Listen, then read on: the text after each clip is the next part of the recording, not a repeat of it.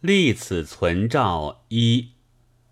海派大公报的大公园地上有飞安漫画，八月二十五日的一篇，题为《太学生应试》云。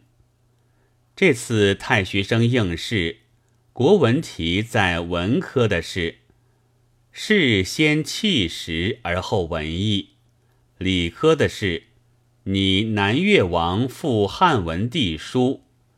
并把汉文帝为南越王赵佗书的原文附在题后。也许这个试题对于现在的异动不无见景生情之意，但是太学生对于这两个策论式的命题，很有些人摸不着头脑。有一位太学生在试卷上大书。汉文帝三字仿佛故时，但不知系汉高祖几代贤孙。答南越王赵他，则素昧平生，无从说起。且回去用功，明年再见。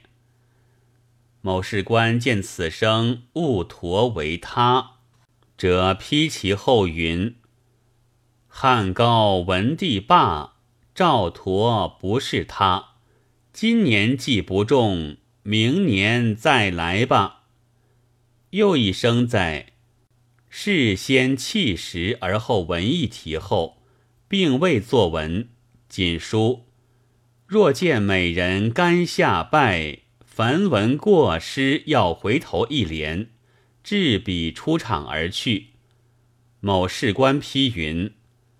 闻古贫而思将帅之臣，临考试而动爱美之性，幸该生尚能悬崖勒马，否则应打竹板四十，赶出场外。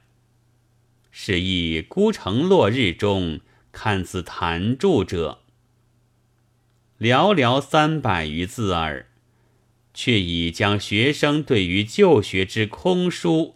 和官师态度之浮薄写尽，令人觉自言歇后正午做宰相，天下事可知者，诚意古之人不可及也。但国文亦良难，汉若无照他，中华民国亦岂得有太学生哉？